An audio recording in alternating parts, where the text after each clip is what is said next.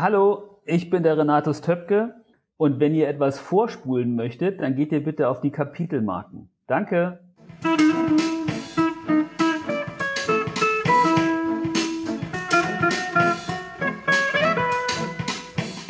Hallo und herzlich willkommen zu dieser neuen Folge des niveauvollen Trash Talks mit Philipp und Gast. Mein Name ist Philipp, ich bin der Blogger von Nerds gegen Stefan und an meiner Seite habe ich wie immer einen ganz besonderen Gast, dieses Mal nämlich den Renatus Töpke. Hallo. Hallo. Wer bist du denn? äh, ich bin äh, der Renatus Töpke aus Wiesbaden und ich bin Drehbuchautor und äh, Texter und ja, verdiene damit mein Geld ich arbeite auch im Marketingbereich und äh, produziere Videos und äh, Werbespots, führe manchmal Regie, schreibe Drehbücher und Konzepte für solche Sachen und bringe nebenbei äh, Bücher und alle möglichen Sachen raus. Ich habe dich ja sozusagen als Zombie-Experten eingeladen, aber ich weiß, diese Bezeichnung sagt dir nicht ganz so zu. Deswegen würde ich dich sehr gerne bezeichnen als Experten für das populärkulturelle Phänomen des Zombie-Genres. Oder ist dir vielleicht eine andere Expertenzuschreibung lieber? Experte, ey, ich keine Ahnung, ob ich in irgendetwas Experte bin. Äh, frühestens, glaube ich, wenn mich das Frühstücksfernsehen zu irgendeiner Expertenrunde einlädt, dann äh, kann ich mich vielleicht äh, offiziell so nennen. Aber äh, ich, ich weiß bestimmt vieles, aber auch vieles nur halb. Also ich bin Experte im Halbwissen, sagen wir es mal so. Zumindest, so wie ich das gehört habe, und das ist wie eine Überleitung des Todes, bist du ein kleiner Experte, was Kaffee angeht. Und wir haben wieder ein wunderbares Rezensionsexemplar bekommen, nämlich den Kenya Ria Kahara von Wildcafé. Und vielleicht dein erster Eindruck schon. Du hast ja jetzt schon auch vorgekocht, so wie ich. Und wie ist denn so vielleicht der Geruch beispielsweise? Wie würdest du den denn beschreiben? Ähm, erstmal fand ich ihn etwas grob gemahlen. Das ist immer schwierig beim Dosieren. Das kennst du vielleicht. Der ist tatsächlich für, für French Press, weil ja. ich habe eine French Press und dafür habe ich natürlich mir den als French Press gewünscht. Ich habe, ja, ja, äh, klar, ich, ich habe ja auch eine French Press und ähm, äh, trotzdem war ich überrascht, wie, wie grob er war. Das heißt, man muss dann gleich nochmal einen Löffel extra nachlegen. Aber ähm, ich fand den Geruch sehr angenehm. Die Frau wurde dann auch morgens äh, durch die duftenden Rauchschwaden in der Wohnung geweckt und hat ihn auch, glaube ich, als sehr, sehr lecker empfunden. Also man hat die, die, die Johannisbeeren auch so ein bisschen rausgeschmeckt. Das fand ich sehr schön. Also mal was Neues war das. Dann flex ich gleich mal mit meinem Wissen, was ich zugegebenermaßen auch nur von der Homepage habe, ja. die wie immer in den Shownotes verlinkt ist. Der wird in Kenia angebaut und zwar im Anbaugebiet Kiambu von der Komotai-Kooperative auf einer Höhe von 1700 bis 1800 Metern. Es gibt bestimmt irgendjemand unter den HörerInnen, der oder die wirklich das zu schätzen weiß, was ich jetzt erzähle. Und die Röstung ist hell und der Geschmack soll sein, etwas süßlich mit einer Note von schwarzen Johannisbeeren.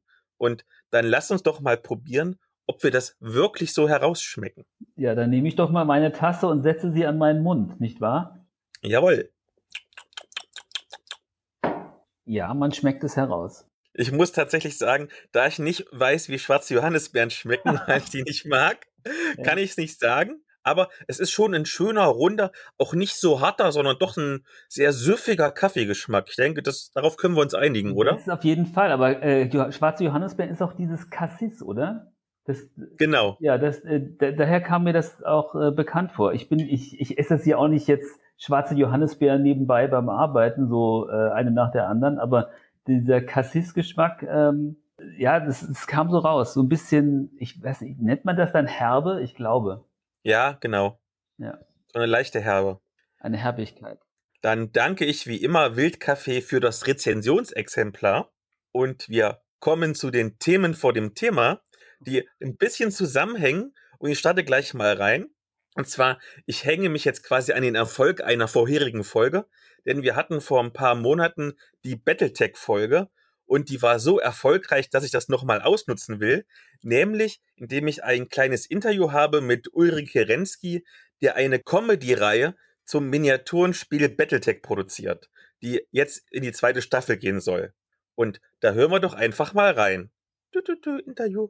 Hallo Basti, hallo Ulrich. Wer seid ihr beiden denn? Tja, wenn wir das so genau wüssten, ich denke mal, wir sind mehr oder weniger so Battletech-Fans. Fans haben es ja vielleicht schon mitbekommen, dass Basti und Ulrich ein und dieselbe Person sind, aber sie sind auch die Battletech-Profis. Worum geht es denn da genau und wie bist du eigentlich auf die Idee gekommen für diese Serie? Ich bin eigentlich darauf gekommen, weil ich mich mal selber auf die Schippe nehmen wollte.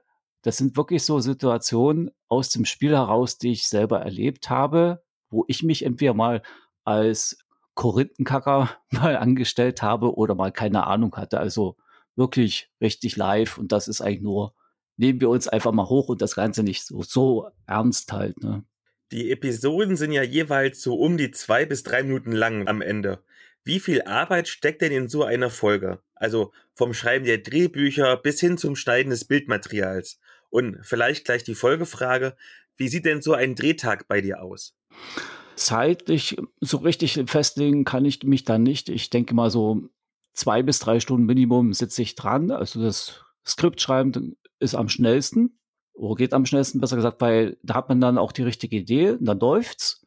Ja, und äh, ja, Drehtag selber, dann baust du halt alles auf, musst sehen, dass es ausgeleuchtet ist.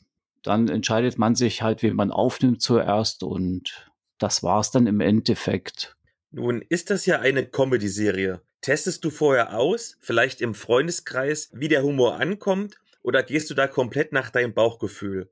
Und hast du da eigentlich so im Hinterkopf, auf der Metaebene vielleicht, so ein durchgeplantes Konzept, beispielsweise, dass du versuchst, möglichst viele Insider-Gags unterzubringen, oder entwickelt sich der ganze Humor richtig organisch beim Schreiben? Das ist wirklich nur aus dem Bauchgefühl heraus. Also ich habe dann meist die Situation im Kopf, die ich mal hatte in einem Spiel. Zum Beispiel eben halt mit dem Springen, wenn es mal nicht so klar war oder mit einer Teildeckung. Und das versuche ich dann eben halt rüberzubringen, dass man, der eine hat keine Ahnung und der andere erklärt es dann halt so, dass man dann auch für sich noch, ja, etwas rausnehmen kann und sagt, aha, so geht's. Die Battletech-Profis lebt ja von seinen beiden ganz unterschiedlichen Protagonisten. Dabei habe ich das Gefühl, dass beide gleichermaßen ihr Fett wegbekommen. Aber hast du persönlich vielleicht einen Favoriten und falls ja, warum?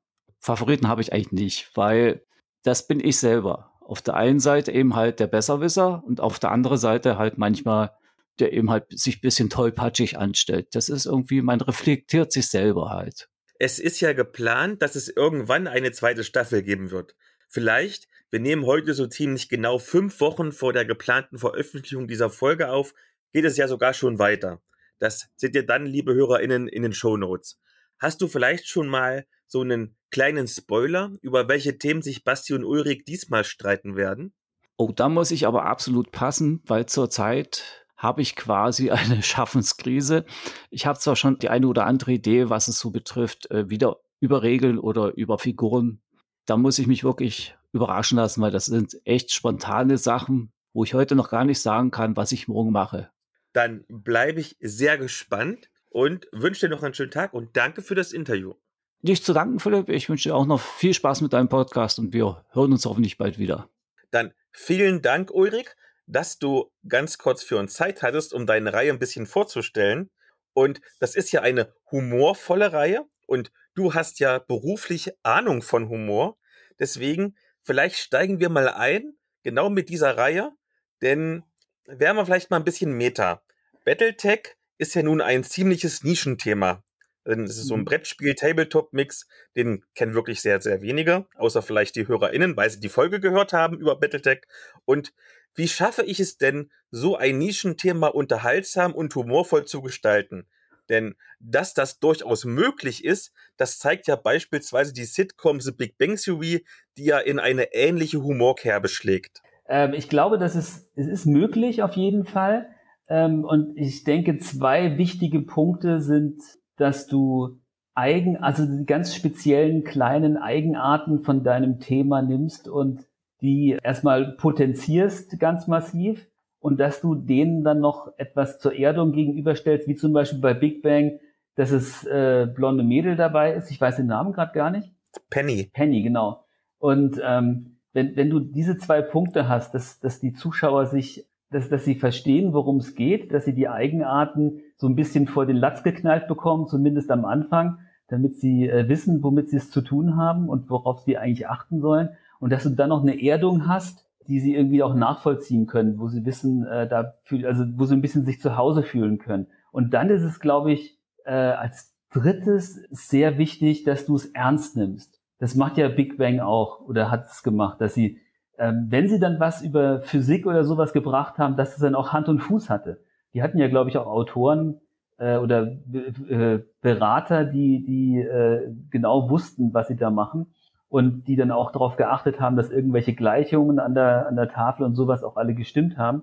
Ich glaube, das sind so, so drei Pfeiler, mit denen du den Zuschauer abholen kannst. Aber ich denke halt auch, die Chemie ist wahnsinnig wichtig. Und dass die Leute, die das darstellen, auch rüberbringen können. Weißt du, also jetzt nicht unbedingt schauspielerisches Supertalent, sondern Authentizität ist, glaube ich, so ein Zauberwort, was da einspielt. Vielleicht dann mal eine grundsätzlichere Frage. Wie wird denn etwas humorvoll? Also, du hast ja schon an verschiedenen Comedy-Sendungen mitgearbeitet. Ja. Welche Tricks hast du denn angewendet, damit die ZuschauerInnen am Ende lachen? Da gibt's bestimmt Tricks, die ich aber alle nicht kenne. Es ist eigentlich so, dass mein Humor auf, auf Situationskomik basiert, wenn ich denn was schreibe zum Beispiel. Also ich bin, ich würde mich jetzt auch nicht als Witzeerzähler äh, bezeichnen. Ich kenne zwei Witze, aber dafür sind die richtig gut, aber die erzähle ich jetzt hier nicht. aber ähm, ich, ich denke einfach, dass du musst im, im Alltäglichen das total Bescheuerte sehen. Wenn das Timing auch noch stimmt, dann kannst du daraus einen ziemlich guten Gag machen. Also ich hatte, ich habe zum Beispiel mal einen, einen Gag, der von, der, der lief bei Knallerkerle und da habe ich irgendwann mal im, im, im Supermarkt oder sowas die, die Zigarettenauslage gesehen und habe dann diese ganzen ekligen Bilder da drauf, den Zigaretten gesehen, so den amputierte Bein und das schreiende Baby und die schwangere Frau und so Sachen. Und dann habe ich da draus den Sketch gemacht, dass Antoine, also der Hauptdarsteller, an, ans Kiosk geht und sagt, äh, ja, ich hätte gern hier den amputierten Fuß, zweimal die, die weinende Frau und das schreiende Baby und dann hier noch das offene Bein irgendwie. Und das sind Situationen, die irgendwie aus dem Alltäglichen, ja, wo, wo du aus dem Alltäglichen einen Witz machen kannst. Aber ein, ein, ein Rezept dafür, ich weiß nicht, da gibt's bestimmt einiges und äh, Monty Python hat sie alle erfunden, würde ich fast sagen. Ja, aber es gibt natürlich, wenn du jetzt zum Beispiel so eine, so eine Sitcom machst oder sowas, gibt es ja schon äh, Regeln. Du hast ja so eine Art Regelbuch, äh, was in der Serie vorkommt, in den einzelnen Folgen. Es gibt für ähm, Sitcom-Folgen gibt es ganz genaue Zeitpläne, bei welcher Minute was passieren muss, so im Grunde. Und ja, das sind äh, schon ganz hilfreiche Leitfäden, an denen man sich dann auch zur Not äh, entlanghangeln kann. Das heißt, es gibt sozusagen keinen Universalwitz, mit dem ich zum Beispiel meine Rollenspielrunde oder du deine Fernsehsendung immer hundertprozentig funktionierend aufpeppen könnte. Glaube ich nicht, dass das gibt. Also es gibt bestimmt äh, Sachen, die, die funktionieren, die bei vielen funktionieren, aber ich glaube nicht, dass es den einen Gag gibt, weil es gibt auch Leute, die lachen sich über Jim Carrey tot und äh, andere finden ihn super scheiße. Und dann gibt es ja auch wie bei King of Queens etwas, was ich zum Beispiel wahnsinnig gerne geguckt hatte. Ähm, das ist ja auch so irgendwie so eine Sache von, vom Zeitgeist. Also King of Queens hatte seine Zeit und da habe ich dann auch jeden Tag geguckt. Und irgendwann ist das dann irgendwie so auch durch. Also ich finde es heute nicht schlechter als damals, aber manche Dinge haben einfach ihre, ihre Zeit und funktionieren. Außer natürlich Scrubs. Äh, Scrubs geht eigentlich immer. Das ist, glaube ich, so die beste, wenn nicht eine, also eine der besten Comedy-Serien überhaupt. Da kann ich nur zu 100 Prozent zustimmen. Zuletzt, um den Kreis vielleicht zu schließen, Ulrich bastelt ja gerade an seiner zweiten Staffel. Hast du vielleicht konkrete Tipps und Tricks, wie er vielleicht noch ein Stück massentauglicher werden könnte? damit dann nicht nur 100 Leute zuschauen, sondern vielleicht 1000 oder gar 10.000? Äh, Schauspielunterricht wäre vielleicht gar nicht so schlecht. Also das, was, was mir halt aufgefallen ist, dass es, dass es halt sehr, ich würde mal sagen, recht steif ist das Ganze. Aber das muss natürlich er selbst wissen. Also das ist ja sein, sein Channel. Er muss wissen, wie er es machen möchte. Und ähm, ich äh, will da gar nicht irgendwie, also ein Ratschlag wäre halt irgendwie, das Ganze ein bisschen lockerer anzugehen aber ich, ich kann natürlich nachvollziehen, wenn die Kamera angeschaltet wird, dann wird man automatisch steif. Und das trifft nicht nur auf äh, Pornodarsteller zu, sondern einfach, dass du, ich, ich kenne das auch. Ich habe ja, ich habe zehn Jahre lang als Script gearbeitet beim Film und oft genug dann auch äh, hieß es, komm, uns fehlen hier Statisten, äh, mach doch mal mit und so. Und dann habe ich auch, äh, weiß ich, bin durchs Bild gelaufen oder habe irgendwo mich hingestellt oder weiß der Geier was. Es gab einen Kurzfilm, bei dem ich mal mitgearbeitet habe. Da habe ich, glaube ich, sieben oder acht Nebenjobs gehabt. Also sei es jetzt vom Handdouble zum äh, Statisten im Hintergrund, zum unscharfen Fahrer im Auto daneben, also ein Stand-in noch und äh, ach du meine Güte, das war schon witzig. Wie war die Frage nochmal? Ob du vielleicht Tipps und Tricks hast, um ja. das Ganze massentauglicher zu machen. Äh, ja, äh, wie gesagt, ich würde das Ganze ein bisschen lockerer angehen und vielleicht auch ein bisschen kürzer machen. Also ich, das ist ja das, was irgendwie das Timing ist ist ja so wahnsinnig witz, wichtig bei, äh, bei Comedy. Naja, das, das habe ich auch bei manchen Sachen schon gemerkt, die ich auch geschrieben habe, dass die auf dem Blatt irgendwie und in meinem Kopf toll funktioniert haben. Und dann habe ich das Ergebnis gesehen und ich dachte, okay, der Witz ist eigentlich jetzt vorbei. Aber trotzdem wurde noch irgendwie eine Minute dran gehängt. Und das äh, ist manchmal so ein bisschen äh, ja, ich weiß dann auch nicht, woran das liegt, äh, warum das gemacht wird auch. Also wenn, wenn du nicht selbst Regie führst, ist es, keine Ahnung, vielleicht muss die Zeit auch voll gekriegt werden. Aber ähm, Zeit, also man, man sollte wirklich möglichst sich knapp halten. Das ist das, was ich glaube, was funktioniert. Das ist ja auch so, so ein Ding bei dem, wie heißt der, äh, Will Ferrell, der ja auch äh, mit Eurovision Song Contest den Film, ähm, also er hat ja viele tolle Filme gemacht, der Knastcoach ist ganz großes Kino. Und dann macht er eben diesen Eurovision Song Contest Film und ähm, der geht irgendwie zweieinhalb Stunden oder waren es zwei Stunden, ich weiß nicht, auf jeden Fall ist das einfach viel zu lang für eine Comedy. Und du merkst einfach gerade bei vielen von diesen Netflix-Filmen, dass die ähm, Netflix gibt den Leuten Geld und sagt, macht mal. Und da die irgendwie nicht wie im Kino so eine Zeit, äh, so ein Zeitlimit haben, ähm, wird halt irgendwie das Ding so lang gemacht und, und keiner ist da, der sagt, okay, jetzt müssen wir zum Ende kommen. Und dann, klar, wenn du niemanden hast, der irgendwie so als regulativ äh, wirkt, dann wird halt mal eine Comedy zwei Stunden, die eigentlich vielleicht nur 80 Minuten lang soll, sein sollte. Also du hättest eigentlich eine 80-minütige, super geile Comedy und dann wird eben ein Zwei-Stunden-Film draus, der doch eher so, so zäh ist. Und das ist, das funktioniert vielleicht bei einem Drama, aber nicht unbedingt bei einer Comedy, meine ich. Die Kritikpunkte, die du jetzt anbringst, haben wir tatsächlich im Podcast schon sehr oft auch angebracht in der oh. Medienschau, was die perfekte Überleitung ist, denn wir kommen zur Medienschau ja. und du darfst dein erstes Medium vorstellen. Ich habe mir rausgesucht als erstes Thema die Fortsetzung von Train to Busan, Peninsula. Ich habe ihn zweimal gesehen und ähm, also erstmal muss ich sagen, ich bin, ich bin ein großer Fan von Train to Busan. Das ist ja so ein bisschen der kleine Bruder von äh, World War Z und ähm, den ich ja sehr liebe. Und Peninsula ist, ist nicht die Fortsetzung, die ich mir gewünscht hätte, sagen wir es mal so. Und vielleicht hat der Regisseur den auch extra deswegen gemacht, weil er keine normale Fortsetzung machen wollte, kann ja sein. Aber ähm, ich persönlich, ich, ich, ich sehe ihn, ich, ich finde ihn an sich jetzt so nicht super schlecht, aber als Fortsetzung zu Train to Busan war ich sehr enttäuscht, weil ich hätte gern gesehen, wie es weitergeht. Also natürlich der Busan hat ja ein Ende, ein gutes Ende auch, bei dem ich jedes Mal Pipi in den Augen habe, muss ich zugeben. Aber ich fand, da wäre mehr drin gewesen. Also eine, eine schöne Fortsetzung wäre drin gewesen.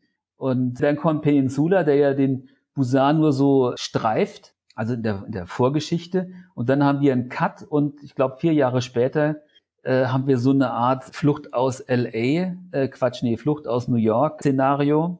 Und äh, was ja an sich auch nicht schlecht ist und sowas, aber da sind ja teilweise so äh, schlecht getrickste Autoverfolgungsjagden drin, die irgendwie so überhaupt nicht geil sind und ähm, so, so deutlich äh, am Computer gemacht wurden, dass das irgendwie sehr enttäuschend war. Ich meine, ich habe mir das ja angeguckt als Zombie-Fan und nicht als äh, Fast and the Furious-Fan.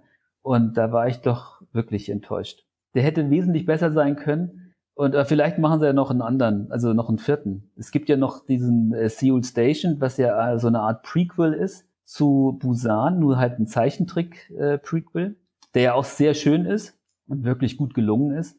Äh, davon gerne mehr. Bin mal gespannt. Dann ist, ohne dass wir uns abgesprochen haben, meine erste Medienschau auch eine Enttäuschung. Wunderbar. Und zwar, für meine Medienschau habe ich mir überlegt, mal irgendwie so halbwegs in der Nähe des Hauptthemas zu bleiben, also Zombies. Und da fiel mir gleich was Passendes ein, denn da du ja schon mal einen Zombie-Comic geschrieben hast, über den wir nachher noch sprechen, spreche ich auch mal über einen Zombie-Comic. Und außerdem passt das jetzt gut an den Anfang, denn in den in Anführungszeichen großen Folgen mit Elea kommt ja vor der richtigen Medienschau immer noch ein Update, in dem wir kurz Titel besprechen, welche die Nachfolger von bereits besprochenen Titeln sind. Also beispielsweise ein Fortsetzungsband eines Comics oder etwa eine neue Staffel von einer Netflix-Serie.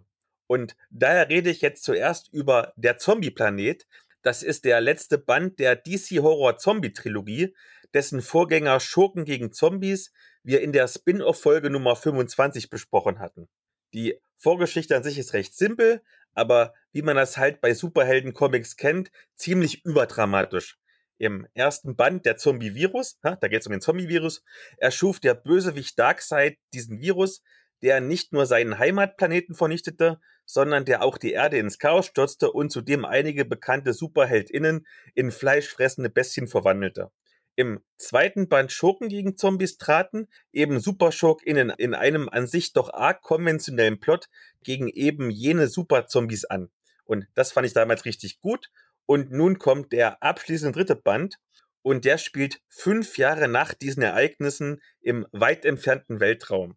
Die Justice League, also diese ganzen Superhelden, die sich zusammengeschlossen haben, konnte sich teilweise von der Erde retten und besteht auch im Weltraum fort. Jedoch wurden einige gefallene SuperheldInnen durch ihre NachfolgerInnen ersetzt, also zum Beispiel Superman und Batman durch ihre Söhne. Als sie ein Notsignal von der Erde erreicht, kehrt so ein kleiner Expeditionstrupp zurück, denn der gefallene Cyborg hat das Heilmittel gegen diesen Zombie-Virus tief in seinem Körper versteckt, aber da muss er halt irgendwie noch rankommen. Und da beginnt natürlich der obligatorische Wettlauf gegen die Zeit, denn einerseits haben sich noch einige Bösewichte rund um den Pinguin in einem Bunker verschanzt, um mit ferngestörten Androiden alle Zombies und damit die gesamte Menschheit auszurotten, und andererseits will auch noch ein Höllendämon sein Stück vom Kuchen abhaben. Also, das ist alles ziemlich episch, aber auch ziemlich überdramatisch, wirklich too much, sodass die 212 Seiten dieses Sammelbandes der sieben Kapitel beziehungsweise US-Einzelhefte umfasst, eigentlich viel zu kurz sind, um die gesamte Geschichte vernünftig zu erzählen. Denn nicht nur, dass hier unzählige HeldInnen aus der ersten, zweiten und dritten Reihe ihren Auftritt haben und dadurch in ihrer schieren Masse einfach untergehen, die Story fächert auch noch auf drei getrennte Handlungsstränge auf. Denn wir haben da einmal den halbwegs bodenständigen Kampf gegen die Superschurken mit ihren Androiden, dann den, in Anführungszeichen, esoterischen Kampf gegen die Dämonen und dann auch noch die eigentlich wichtige zeitkritische Suche nach dem Heilmittel. Und das ist im Prinzip viel zu viel, sodass keiner der Handlungsstränge und auch fast keiner der SuperheldInnen sich richtig entfalten kann. Und das ist im Prinzip jammerschade, denn der Vorgängerband Super Schurken gegen Zombies vom gleichen Autor hat das so viel besser gemacht, weil er sich auf eine ziemlich simple, aber irgendwie doch emotional packende Story fokussiert hat und es nur ganz wenige Figuren gab, die dafür aber dann im Mittelpunkt standen. Deshalb war es damals dann auch viel dramatischer, wenn mal jemand von einem Zombie gefressen wurde, während man jetzt in der Zombie-Planet einfach anteilnahmslos mit den Schultern zuckt, selbst wenn mal wirklich ein Superhelden A-Promi das Zeitliche segnet. Also, ich kann meine Enttäuschung echt nicht verbergen und damit stehe ich wie immer gegen die gesamte Comic-Landschaft, denn wenn du irgendwie mal bei Amazon guckst, da hagelt's nur 5-Sterne-Rezensionen, aber egal, ich mag's trotzdem nicht. Wie gesagt, der Mittelteil, der zweite Band war richtig super. Spöttisch formuliert, der dritte Band, der Abschlussband, ist ein Superhelden-Weltenrettungscomic, bei dem zufällig noch ein paar Zombies durch die Gegend laufen. Ich bin sehr enttäuscht. Das tut mir leid. Alles gut. Vielleicht heiterst du mich ja auf mit deiner zweiten Medienschau. ähm, meine zweiten Medienschau wäre jetzt, äh, ich habe mir das Thema Making-Offs mal rausgesucht. Das äh, generelle Thema Making-Offs. Äh, Dinge, die ich sehr gerne sehe sind ähm, eben ausführliche Making-ofs zu tollen großen Filmen. Da gibt es natürlich auch Enttäuschungen, viele Enttäuschungen, denn es ist, ist ja so, ähm, auf den, bei neueren Filmen, sogar jetzt zum Beispiel bei, bei Zack Snyder's Justice League oder sowas, bei Filmen, wo echt es sich anbieten würde, ein großes Making-of dazu zu, auf die, auf die Blu-ray zu packen äh, und Hintergründe zu erklären und zu zeigen, wie was gemacht wurde und weiß der Geier was. Das fehlt auf solchen neueren Discs oft. Was ich sehr schade finde. Es, es gibt ja tolle Making-ofs. Es gibt äh, ein fantastisches, fast zwei Stunden Making-of zu Day of the Dead von Romero. Es gibt äh, dieses äh, das tolle Mega Making-of zu äh, Blade Runner. Und ich finde diese, diese Unart, dass heutzutage eigentlich immer nur so kleine Snippets gemacht werden, dass vielleicht vier, fünf Minuten lang sich gegenseitig auf die Schulter geklopft wird und wie toll es war, mit XY zusammenzuarbeiten und wie witzig das doch alles war. Das ist alles äh, sehr, sehr schwach. Also diese Anregungen irgendwie, sich einen Film auch auf Disk, also physisch zu kaufen. Bei neueren Sachen ist die nicht wirklich vorhanden. Also eher bei alten Sachen, die wieder veröffentlicht werden, jetzt zum Beispiel, pff, lass mich lügen, äh, ich habe letztens für, für eine Seite für film-rezension.de habe ich äh, Striptease besprochen, die Neuauflage. Äh, und da kam die natürlich dann auch im schönen Mediabook. Sie kam mit mit einer Bonus-Disc äh, dazu, mit mit einer mit einer langen äh, Spielfilm, langen äh, Dokumentation. Äh, you Don't Know Me heißt hieß die, glaube ich. Und ähm, das sind so Dinger, die, also mittlerweile bekommst du für dein Geld mehr bei solchen nischigen Sachen eher. Also Mediabooks sind ja oft äh, meistens nischig als bei irgendwelchen neuen Großproduktionen, da wo sie es anbieten würde. Und das, das ist sehr, äh, sehr schwach. Also auch gerade jetzt bei den ganzen Marvel-Filmen, du bekommst da irgendwie gefühlt immer nur so kleine Ausschnitte, die echt öde sind. Und man sollte doch sich wieder auf diese alte Kunst besinnen, ordentliche, ausgiebige, lehrreiche, äh, unterhaltsame, ähm, äh, ja, Bonusfilme würde ich sie fast nennen, äh, zu machen, die ähm, den Fan noch ein bisschen tiefer in die ganzen Sachen reinholen. Also weil, wenn dann schon jemand sich äh, sie, Geld in die Hand nimmt und sich für 15 Euro oder sowas eine Blu-ray kauft, dann sollte noch so ein An Anreiz eigentlich schon dabei sein. Es ist ja auch irgendwie hilfreich, um jetzt zum Beispiel illegales Streamen oder sowas äh, ein bisschen das Wasser abzugraben. Aber ähm, die Tendenz geht ja, glaube ich, eh bei den, vor allem bei den großen Verleihern äh, dahin, äh, ganz vom physischen äh, Filmträger wegzukommen und äh, die Sachen nur noch äh, zu streamen und sowas. Wogegen ja an sich erstmal nicht viel einzuwenden ist, aber man sollte doch wenigstens gucken, dass der wahre Fan sich was in den Schrank stellen möchte. Das ist ja, glaube ich, auch so ein Generationending. Die äh, Älteren unter uns, so vielleicht 30 plus oder so, die wollen halt für ihr Geld noch einen Gegenwert haben, den sie anfassen können, während, ähm, naja, die, die Jüngeren eigentlich doch immer spartanischer werden wollen und alles nur noch auf Festplatte und so haben. Aber ich muss auch sagen, äh, ich weiß schon, warum ich meine DVD- und Blu-ray-Sammlung noch, noch habe wenn abends zum Beispiel, es ist Samstagabend und du möchtest irgendwie einen guten Film gucken und das Internet macht nicht so mit, wie es soll, dann kannst du immer noch laut lachen und sagen, nicht mit mir. Du gehst in deinen Schrank, suchst eine halbe Stunde, bis du den richtigen Film gefunden hast. Natürlich fällst du dann doch wieder auf den Klassiker zurück, ist ja meistens so. Und du hast einen schönen Abend. Das war ja jetzt fast schon so ein bisschen Meta. Und das passt schon wieder perfekt zu meiner Medienschau. Weil irgendwie das, was ich jetzt vorher erzähle vor der eigentlichen Medienschau, ist, glaube ich, sogar länger als die eigentliche Beschreibung des Titels. Und zwar, es war ja dann tatsächlich schon etwas schwierig für mich, irgendeinen in Anführungszeichen guten Medienschautitel zu finden, den ich mit Zombies assoziiere. Und das liegt vor allem daran, dass bei den Dingen, mit denen ich meine Freizeit verbringe, nämlich Rollenspiele und Brettspiele, die Zombies nie direkt im Fokus stehen. Denn es gibt sie da zwar zuhauf, aber eben nur als niedrigstufige Feinde, die man mal mit dem Schwerthieb locker wegklatscht, um dann so ein paar Erfahrungspunkte zu sammeln. Aber ich wollte halt unbedingt irgendein Rollenspiel in der Medienschau haben, denn tatsächlich war das allererste echte Rollenspielabenteuer, das ich jemals gespielt habe, ein Zombie-Abenteuer, nämlich damals All Flesh Must Be Eaten in einem Resident Evil Setting, und liebe Grüße an Christian vom Koje e.V., der mich damals in dieses wundervolle Hobby eingeführt hat. Also, bin ich dann mal ganz tief in mich gegangen und dann habe ich sozusagen einen kleinen Gedankensprung gemacht. Das letzte, wieder in Anführungszeichen, Zombie-Erlebnis, welches mich nachhaltig beeindruckt hat, war ein Kapitel im Shadowrun-Roman Marlene lebt. Da haben wir sehr lange drüber gesprochen in der Podcast-Folge Nummer 20. Hört es euch an. Und Shadowrun, ich weiß nicht, ob du das kennst, das ist so ein Setting-Mischmasch aus Cyberpunk und Fantasy.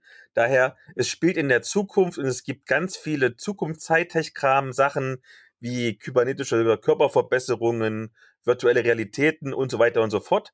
Aber eben auch Fantasy-Wesen wie Drachen und eben Ghule, die ja von Zombies jetzt nicht so weit weg sind, bis auf die Tatsache, dass sie in Shadowrun noch ein Bewusstsein haben und in einer ziemlich primitiven Kultur leben.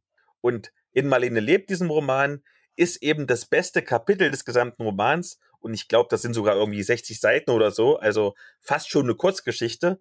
Da geht es um eine Intrige und eine moralisch höchst fragwürdige Verhandlung mit diesen Zombies. Lange Rede, kurzer Sinn. In meiner zweiten Medienschau geht es um Shadowrun, genauer um die Abenteuersammlung im Schatten des Drachen und da geht es, was auch sonst, um Drachen und eben die ganzen Intrigen drumherum. Die SpielerInnen verkörpern typisch Shadowrun eine kleine Söldnergruppe, die insgesamt vier unterschiedliche Szenarien in der ADL absolvieren muss, wobei man das SöldnerInnen ziemlich weit fassen sollte, also mehr so in Richtung von Mietlingen, die man für Einbrüche oder Eskorten oder schon so halb seinen bis wirklich illegalen Kram buchen kann. Zum Beispiel in dem Abenteuer King of the Hill werden sie zu LeibwächterInnen und müssen eine alte Burg verteidigen. In alte Bücher brechen sie in ein Kloster ein. In Auf eisigen Gleisen, ich glaube sogar das coolste Abenteuer, müssen sie während einer Zugreise einen Doppelgänger finden. Und in Bilder im Kopf geht es um ein filmreifes Duell mit einem Elite-Scharfschützen. Das alles wird wieder in der typischen Art und Weise von Shadowrun-Abenteuern präsentiert, daher sehr gut strukturiert mit allerlei Hilfestellungen und Karten, sodass sich hier auch EinsteigerInnen dran versuchen können, wobei man das EinsteigerInnen natürlich immer in Anführungszeichen setzen muss, weil es ist immer noch Shadowrun, es ist ein recht komplexes Regelsystem. Also, wenn man das begriffen hat, dann kann man auch die Abenteuer eigentlich spielen. Wenn du jetzt zum aller, allerersten Mal sagst, hm, Philipp erzählt von diesem Rollenspiel, soll ich es auch mal probieren? Nimm die Shadowrun, das ist viel zu kompliziert. okay, also eigentlich habe ich schon jetzt alles Relevante gesagt da meine Einleitung, wie gesagt, viel länger war als die eigentliche Beschreibung. Aber wer schon mal so ein Shadowrun-Abenteuer gespielt hat, der weiß halt, was einen da erwartet. Da muss man gar nicht so viel erzählen. Man bekommt einen Auftrag, dann sammelt man Informationen, dann macht man sich den übelst komplexen Einsatzplan und dann geht irgendwas schief und alles explodiert. Also eine richtig feine Sache und man muss es einfach nochmal betonen, der Pegasus Verlag haut das wieder richtig günstig auf den Markt. Das ist ein Softcover mit 80 Seiten, schwarz-weiß, A4-Format, für gerade mal 10 Euro. Da kann man echt nicht meckern. Und jetzt habe ich mal was Gutes gesagt. Jetzt darfst du wieder was sagen. äh, ja, Shadowrun kenne ich tatsächlich.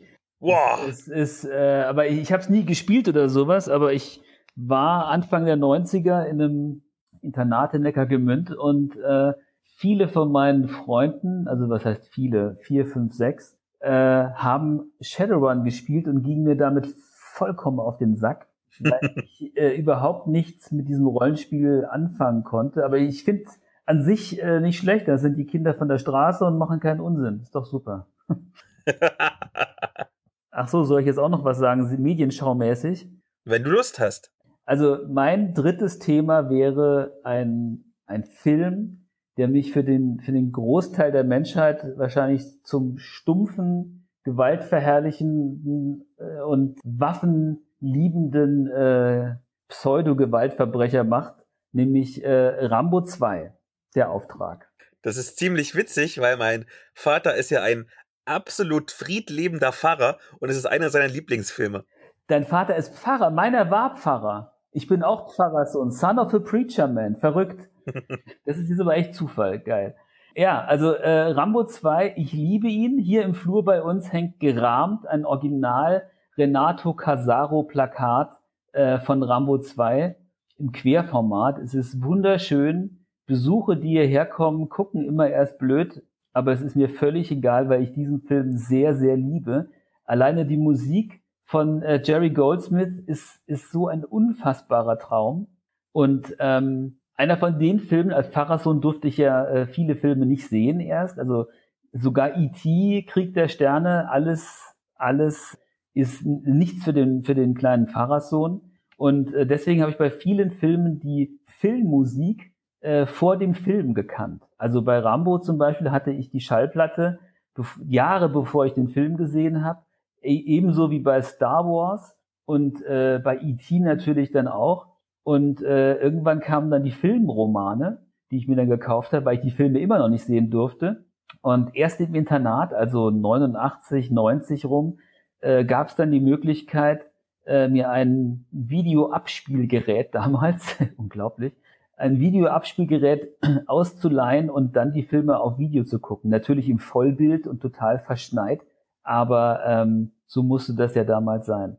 Und Rambo 2, äh, ich, ich könnte stundenlang, glaube ich, darüber philosophieren, wie es möglich ist, diesen Sprung, diesen Quantensprung zu machen vom ersten Teil, der ja ganz offensichtlich ein Antikriegsfilm ist, und äh, wirklich, da kommt ja, glaube ich, auch nur ein einziger Mensch ums Leben und das durch einen durch Unfall. Durch einen Unfall. Genau. Ja, genau. Unfall. Und, ähm, und dann diesen, diesen Sprung zu machen, diesen, diesen Schritt zu Rambo 2, der ja ein völliges äh, Gewaltmonster ist und wo irgendwie 100 Menschen oder mehr sterben und so. Es ist, äh, ich, ich finde es faszinierend und ich finde es auch immer wieder lächerlich, wenn Leute um jetzt Rambo generell irgendwie äh, dumm dastehen zu lassen und was für ein Schrott das doch ist, wenn solche Leute dann dieses berühmte Zitat mit dem blauen Licht irgendwie rauskramen und äh, um damit zu zeigen, was für ein blöder Film das ist, dann ähm, denke ich mir jedes Mal so, ihr Idioten. Also äh, Rambo antwortet auf eine Frage, die er für völlig blöd hält, ebenso völlig blöd. Er, er, er sagt es dann sogar so, als es dann heißt, ja, was macht es? Und dann sagt er, äh, es leuchtet blau. Und, und das ist, ich meine, was ist denn daran dumm? Und ähm, also ich, äh, Rambo 3 ist jetzt ein anderes Thema, äh, das Plakat ist auch ein Traum, aber ähm, Rambo 2 hat's einfach. Es hat äh, die fantastische Musik, es hat eine wirklich gute Story. Ich meine, äh, Rambo rüstet sich minutenlang mit Waffen, Munition und weiß der Geier was aus, um dann, äh, wenn er abspringt aus dem Flugzeug, eigentlich direkt erstmal alles zu verlieren und nur ein Messer noch zur Hand zu haben und seinen Bogen, ja. Und, und dann halt den totalen, ähm, gut, der Amoklauf kommt ja, glaube ich, erst am Ende, wenn er dann äh, seine Kontaktperson Kobau äh, rächt. Äh, also ich finde den Film nicht dumm. Ich finde ihn, natürlich ist er ge gewaltverherrlichend, wenn du so willst. Ähm, es ist faszinierend, dass das Ding so erfolgreich war, so wahnsinnig, wahnsinnig erfolgreich damals und sogar eine Zeichentrick-Kinderserie nach sich gezogen hat für Kinder, die den Film ja gar nicht sehen durften. Aber ähm, das ist so ein Film, der, der einfach so was Magisches hat. Und jetzt sage ich irgendwas ziemlich, glaube ich, unpopuläres. Äh, hat was ähnlich Magisches wie Dirty Dancing. Also, oder The Untouchables. Das sind so Filme, die hast du zu Hause in der Vitrine stehen, du kennst sie auswendig und dann kommen sie im Fernsehen und du bleibst wieder dabei hängen. Das, das haben nicht viele Filme. Und ähm, äh, ja, Rambo 2 ist einer von den Filmen. Ja, das ist mein Kommentar zu Rambo 2, den ich sehr liebe und ähm, ich finde es schade, dass, äh, was heißt schade? Also ich fand den letzten Rambo jetzt ein bisschen schwach und irgendwie hätten sie es vielleicht doch lassen sollen. Wobei der vierte Teil war auch noch richtig geil. Und ich fand den auch nicht dumm. Also das ist ja das wirklich, was bei vielen, in, in vielen äh, Rezensionen oder Kritiken oder wie du es nennen willst, ähm, gesagt wird, dass die Filme aus reiner Gewalt bestehen und ich, ich finde ich eigentlich nicht. Also das, die haben ja schon eine Message. Gut, Rambo Last Blood hat jetzt eher so die Message gehabt, die äh, so ein 80er Jahre Denken hatte, nämlich dass Mexiko gleich äh, Sündenfuhl und tot ist. Und äh, Stallone sollte vielleicht auch irgendwann mal aufhören, äh, generell so mit vor der Kamera stehen zumindest. Aber ich halte ihn auch für einen der unterbewertetsten Filmemacher äh, Amerikas der ist, ist ja schon äh, ein toller Typ und der ist ja auch witzig und so. Also der hat schon mehr auf dem Kasten, als man vielleicht auf den ersten Blick äh, meint. Und äh, dass er ein guter Geschäftsmann ist, das ist natürlich, äh, das steht außer Frage, wenn du seine Karriere dir anguckst. Gut, die auch äh, Tiefen hatte, aber auch Höhen. Und die Tiefen waren jetzt auch, äh, ehrlich gesagt, meistens rein kommerzieller Natur. Das heißt ja nicht, dass ein Film schlecht ist, nur weil er nicht wirklich erfolgreich war. Also wir alle wissen, dass Copland ein fantastischer Film ist. Da kannst du am Kino äh, Box Office noch so wenig einspielen. Der Film ist fantastisch und lohnt sich immer wieder angeguckt zu werden. Ende der Geschichte. Man könnte wirklich fast denken, wir haben uns abgesprochen. Wieso was? Denn auch Rambo 3. auch in meiner dritten Medienschau. Jetzt kommt's. In meiner dritten Medienschau geht es so ein bisschen um angebliche Gewaltverherrlichung. Ja. Und zwar, als wir beide uns gemeinsam entschieden hatten, dass wir drei Medienschauen pro Person in diese Folge unterbringen, da war ich tatsächlich kurz verzweifelt, weil mir einfach nichts Aktuelles mehr eingefallen ist. Also klar, ich hätte noch irgendwie Army of the Dead von Zack Snyder nehmen können, aber zu diesem Thema ist ja jetzt nach einem halben Jahr doch schon alles gesagt. Stimmt, ja. Also habe ich mal meinen Bloggerkumpel Ingo vom Greifenblaue Blog angehauen und er meinte, ich soll mal was zu Warhammer 40k von Games Workshop machen, denn das Alien-Volk der Necrons hat doch auch irgendwie was mit Zombies zu tun, weil sie ja wieder von den Toten auferstanden sind und jetzt alles umbringen wollen. Wobei irgendwie jedes Volk in Warhammer 40k alle umbringen will, aber egal. Und das passt ganz gut, denn ich kann zwar mit dem Warhammer Tabletop nichts anfangen, wohl aber mit den dazugehörigen Brettspielen, die GelegenheitsspielerInnen wie mich zum Beispiel zu der Lizenz locken sollen. Und damit kommen wir zum nagelneuen Warhammer 40k Fireteam, einem Miniaturenbrettspiel, bei dem die heldenhaften Space Marines gegen die zombieartigen Necrons kämpfen. Im Prinzip handelt es sich dabei um eine abgespeckte Brettspielvariante des Tabletop Skill Team, welches ja auch wiederum nur eine vereinfachte Variante des richtigen Warhammer 40k Tabletops ist. Du hast deine 14 mal 11 Hexfelder, da packst du dann auf der einen Seite deine 5 Space Marines drauf, also so mega schwer gepanzerte Zukunftskrieger, und auf der anderen Seite deine 13 Necron-Zombies, und dann hast du drei Runden Zeit, um den Gegner wegzuwürfeln und um eine der zwölf Missionskarten und vielleicht auch ein paar der Gelegenheitsziele zu erfüllen. Jede Runde besteht aus vier Phasen, nämlich Initiativphase, wo man halt guckt, wer anfängt, dann kommt die Strategiephase, wo man Gelegenheitsziele und eine Trupp-Spezialfähigkeit auswählt. Dann kommt die Gefechtsphase, wo man acht Aktionen für so typischen Kram wie Laufen und Schießen hat, die man dann halt auf seine Figuren verteilt und zuletzt die Endphase, in der man die nächste Runde vorbereitet und schaut, ob jemand gewonnen hat. Also im Prinzip ganz typische Miniaturenspielregeln, so nach dem Motto, kennst du eines, kennst du alles. Und das ist halt echt keine Raketenwissenschaft. Das gesamte Regelheft hat irgendwie 20 Seiten mit Bildern drin und äh, davon befasst sich vielleicht die Hälfte mit den Regeln. Also nichts, wovon man sich als Brettspielneuling irgendwie fürchten müsste.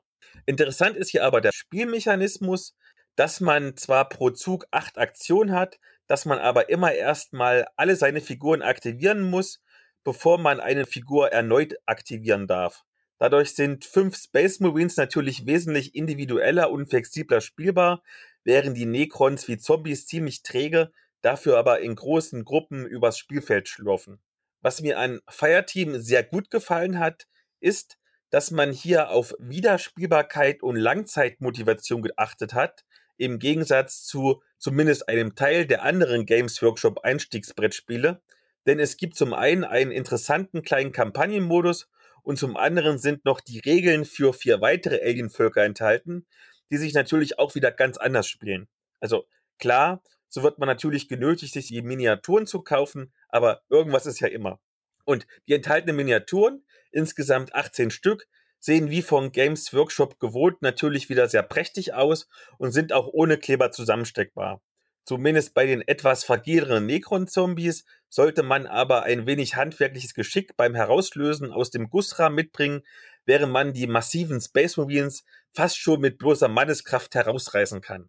Ich bin also wirklich begeistert und finde durchaus, dass das ein sehr schöner Einstieg in die Welt der Miniaturenspiele ist, aber ich finde den Preis von knapp 45 Euro etwas grenzwertig, zumindest für die anvisierte Zielgruppe.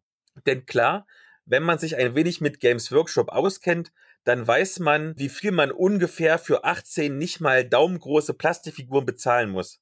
Aber die Zielgruppe für diese Einstiegsbrettspiele sind halt, gerade auch, weil sie nur exklusiv bei GameStop und Thalia vertrieben werden, eher die Muttis, die mal ein Geschenk suchen für ihren Sohnemann, der damit in die Warhammer-Welt gelockt werden soll.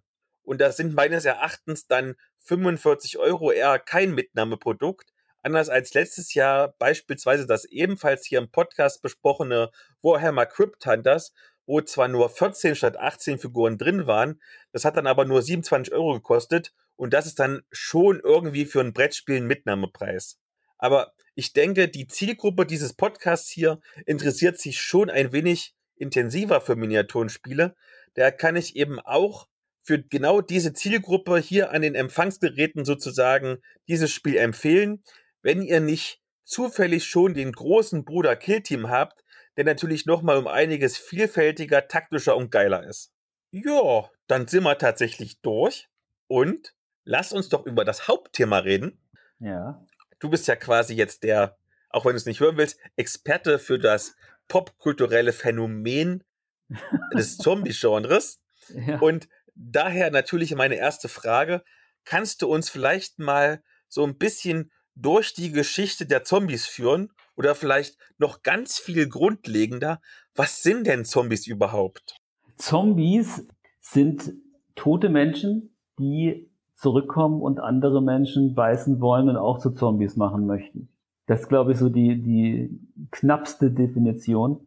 Und ähm, mit dem Laufe der Jahre sind natürlich äh, verschiedene Varianten davon äh, aufgekommen. Also die ersten Zombies, äh, also bevor, bevor Romero sie, ich glaube 68 war das, äh, zu dem gemacht hat, was sie heute sind, waren ja ähm, die Ursprünge sind ja sind ja Voodoo, also dass jemand äh, jemand anders verzaubert mit einem Zaubertrank oder mit Voodoo-Formeln und dem dann seinen Willen aufzwingt und der läuft dann eben äh, starr und äh, mit aufgerissenen Augen herum und macht das, was der andere möchte.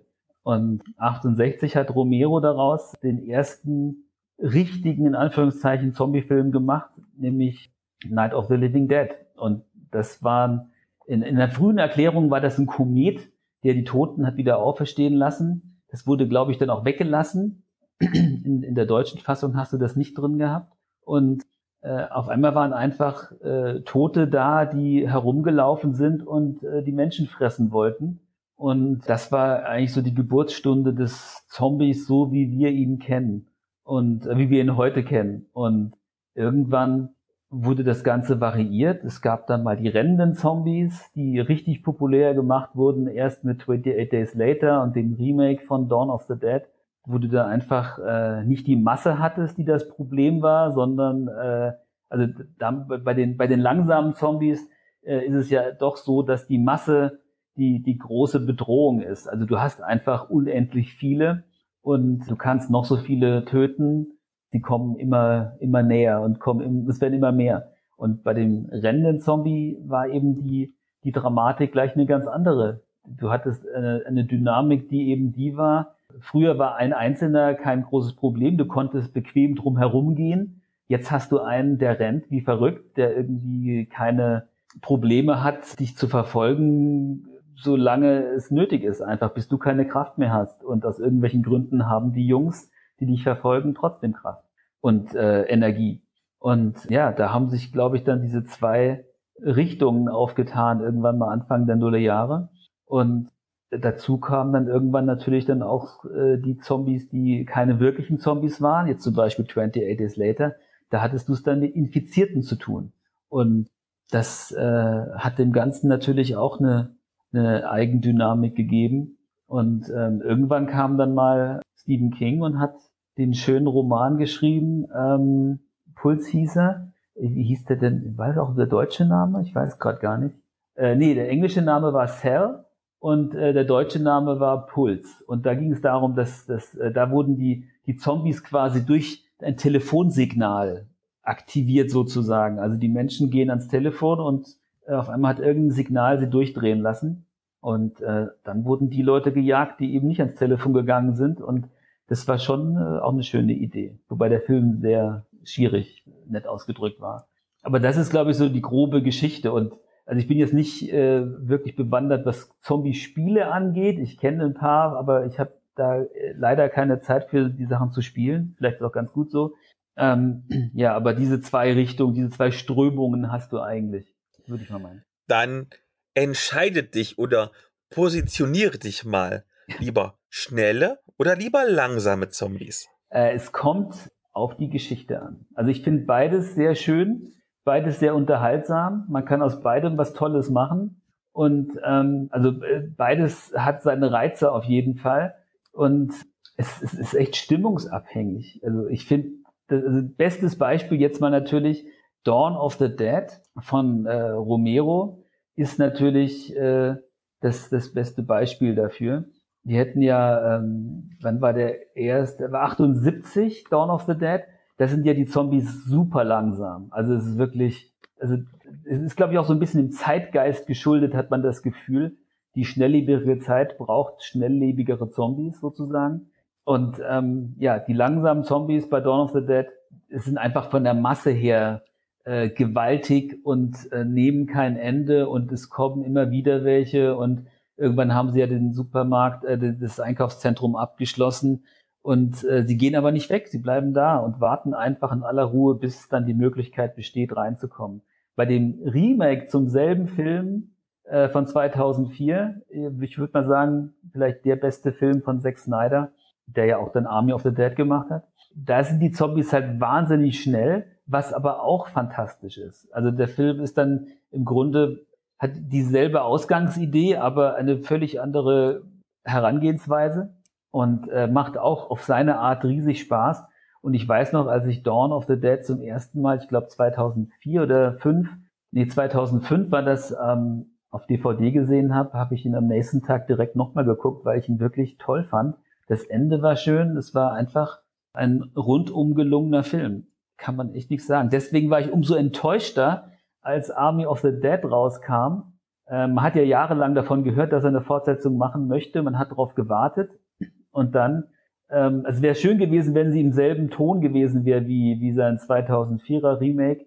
Aber dann halt jetzt äh, Army of the Dead war unterhaltsam auf jeden Fall, da kann man nichts sagen, aber äh, doch überraschend, wie soll ich sagen, ähm, ja, enttäuschend dann auf eine gewisse Art und Weise, weil es einfach zu, zu sehr der, dem, dem, dem Massengeschmack irgendwie so angeglichen war. Und das fand ich dann doch ein bisschen, bisschen schade. Auch die Story, da hätte man sich einfach wesentlich mehr Mühe geben können. Ich finde es immer so schade, äh, gerade zu Army of the Dead gab es ja auch so ein, so ein Making-of, das ich mir angeguckt habe, wenn dann gesagt wird, wie wichtig ihnen das Projekt ist und wie, wie, was für eine Herzensangelegenheit und dies und das und was sie alles doch investieren in das Projekt. Und dann kommt halt ein Film raus, wo so ganz offensichtliche Schwächen drin sind, äh, wie jetzt im, im Drehbuch, dass da irgendwelche Sachen behauptet werden, die irgendwie gar nicht äh, relevant sind und so. Das ist dann einfach so ein bisschen, ein bisschen enttäuschend. Da hätte ich mehr erwartet von Zack. Erstmal muss ich natürlich ganz energisch intervenieren, denn der beste Film von Zack Snyder ist natürlich der Snyder Cut von Justice League. ja, der ist gut. Aber ich glaube, da kann man bestimmt drüber streiten. Aber ja, ich mag den, ich mag den Justice League schon sehr. Also ich, ich äh, äh, habe mich sehr gefreut, ihn zu sehen. Äh, habe zwar zwei Abende gebraucht, um ihn zu gucken, aber ähm, weil, er doch recht lang ist. Aber ich fand den auch gut. Ich mag auch die ganze DC-Besetzung von den von den letzten Filmen. Also ich finde es schade, dass jetzt zum Beispiel Henry Cavill äh, nicht weiterhin der Superman ist. Und wenn da jetzt halt ein schwarzer Superman gebraucht wird, dann ist das die Entscheidung natürlich vom Studio. Ob das dann erfolgreich ist, ist genauso wie bei James Bond. Wenn jetzt die Diskussion losgeht, ob das eine Frau sein soll, ja, dann macht er es mal. Aber ich denke, dass äh, das wird nicht so funktionieren, so einfach. Aber das ist, glaube ich, ein ganz anderes Thema. Dann vielleicht positionierst du dich noch ein bisschen. Und zwar, sag doch mal, was sind denn deine Lieblings-Zombie-Filme? Ja, der Klassiker natürlich, da gibt's viel zu viele, um sie äh, alle jetzt irgendwie zu nennen, so best-of-mäßig. Aber ich kann dir meine drei, drei meiner Lieblingsfilme sagen. Ich würde zum ersten, also nicht jetzt irgendwie in irgendeiner Rang Rangfolge, aber ich finde zum Beispiel das Tom Savini Remake zu äh, Night of the Living Dead. Wie heißt der? Rückkehr der Untoten in Deutschland heißt der. Den finde ich fantastisch. Ein ganz, ganz toller Film von Musik. Die Musik sowieso, die Stimmung, äh, die Optik. Also da hat Tom Savini, der eigentlich nur Make-up macht und äh, Schauspieler ist, eine, ein ganz großes Ding abgeliefert. Und ähm, eine Schande, dass er eigentlich nicht mehr in diese Richtung gegangen ist, äh, zu, zu, zu Regie zu führen. Aber der Film ist wirklich äh, phänomenal. Jedem Fan, der den noch nicht gesehen hat, ähm, Rückkehr der Untoten heißt der Film, ist von 1990, ist toll. Das andere wäre natürlich der, der unangefochtene Klassiker Dawn of the Dead von Romero von 78. Ich habe ihn als damals in der Videothek, ich glaube 95 gesehen, mit der schwarzen Hülle und mit der roten Schrift obendrauf. Ich glaube, der hieß damals sogar noch Zombies im Kaufhaus, wenn ich mich nicht irre. Auch ein, ein ganz, ganz toller Film. Den, da, da braucht man keine Worte mehr zu verlieren. Ist einfach fantastisch. Doch ein Wort vielleicht noch. Und zwar besitze ich die wundervolle 156 Minuten Fassung. Ich weiß, sie ist sehr verpönt unter Fans, aber ein, da ist einfach alles drin. Da ist ja irgendwie jeder scheiß Outtake äh, aufgeführt. Insofern ist das für mich eine der, der tollsten Szenen. Auch wenn das Bildformat gefühlt alle fünf Minuten wechselt, ist völlig egal. Und ähm, als drittes würde ich noch sagen, ich, ich fand Cargo, jetzt fällt mir der spontan ein, mit Martin Freeman heißt er, glaube ich, den fand ich sehr, sehr gut. Dieser australische Zombie-Film, wo der Vater gebissen wird, in 24 Stunden sich verwandelt hat und äh, aber sein Baby in Sicherheit bringen muss. Und er hat nur 24 Stunden, bevor er zum Zombie wird. Und es ist wirklich ein ganz, ganz toller Film. Da habe ich am Ende doch jedes Mal Pipi in den Augen wieder, wenn er sein Baby, naja gut, ich will nicht spoilern. Also der lohnt sich auf jeden Fall anzugucken. Cargo. Auf Netflix ist der. Er ist wirklich sehr, sehr gut. Wir hatten ja in den letzten zwei Jahrzehnten so einen kleinen Zombie-Hype mit etwa der wahnsinnig erfolgreichen Comicreise Walking Dead und dann deren Serienverfilmung, die immer schlechter geworden ist, meiner Meinung nach, aber was weiß ich schon. Und jetzt in diesem Jahr, du hast ja gerade drüber erzählt, gab es Army of the Dead, richtig millionenschweren, viele millionenschweren Netflix-Blockbuster. Und das, obwohl der Hype mittlerweile schon wieder so ein bisschen abgeflacht ist. Was macht denn eigentlich immer noch den Reiz von Zombies aus? Also ich denke, es sind diese zwei Gründe, die ich äh, dafür anführen würde, nämlich A, dass die Menschen sich gerne hineinversetzen in diese Was wäre wenn Situation. Das ist, das wird aber auch funktionieren mit, wenn Außerirdische die Welt angreifen, glaube ich. Das ist, ist, ein, ist ein großer, wichtiger Punkt. Und dann ist auch dieses, äh, naja, die, dieses alles auf Null setzen, ist, ist, glaube ich, auch ein wichtiger Punkt, nämlich, dass du einfach, also trifft ja auch viele Menschen zu, dass sie mit ihrem Leben nicht zufrieden sind, mit, mit der Arbeit nicht, mit der Ehe, weiß der Geier was.